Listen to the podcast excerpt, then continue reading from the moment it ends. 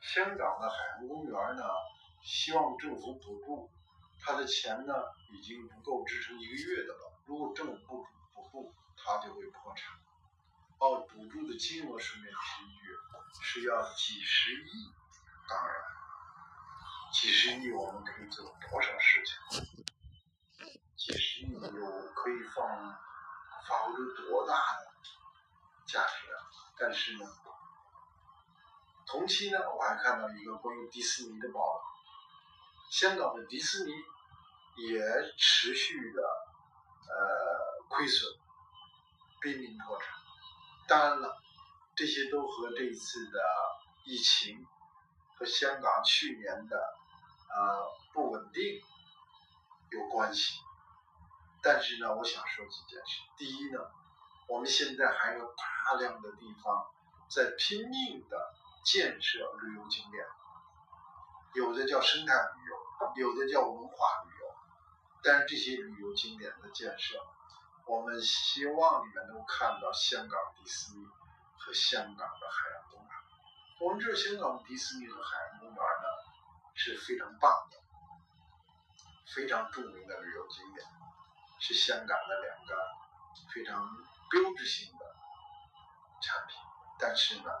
他们今天都已经要关门，所以呢，我们大量的关于生态旅游的建设，我希望大家要三思。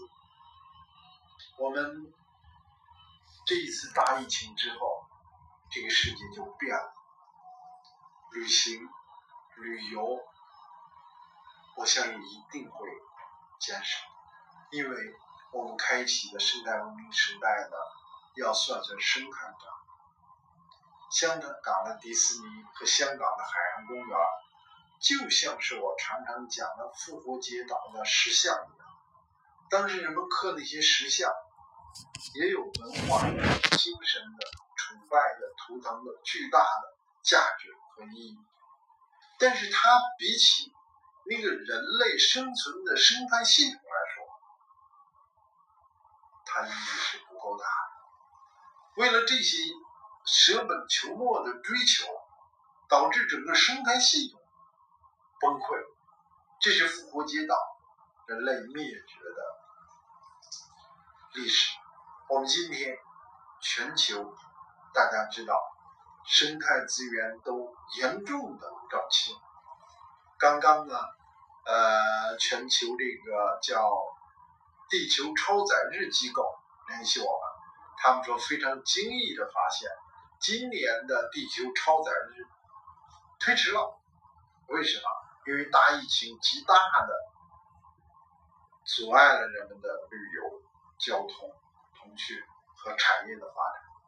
这些产业的发展是不是我们人类的必须？我们现在用供给是不是合理？两个非常棒的旅游景点、文化景点、科普景点的亏损和走向关闭，给我们敲响了一个警钟。我们在建的生态旅游景点项目，我们要认真的去思考：我们现在的供给，我们现在的消费，是生态文明时代的理性的。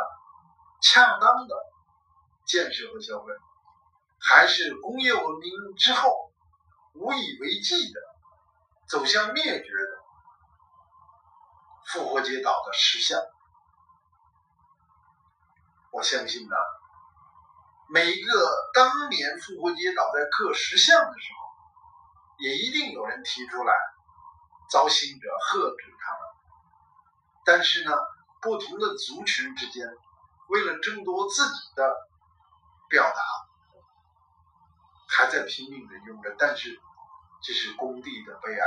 结果，公共的生态资源走向了尽头。我们今天地方上、企业里看好自己的投资项目，有点像当时复活节岛那个每一个族群准备好自己的石像，拼命的去。努力，希望大疫情，自然给我们这个课程教训，我们能够深刻的去汲取。希望更多的人醒来，希望早醒者一起去呐喊。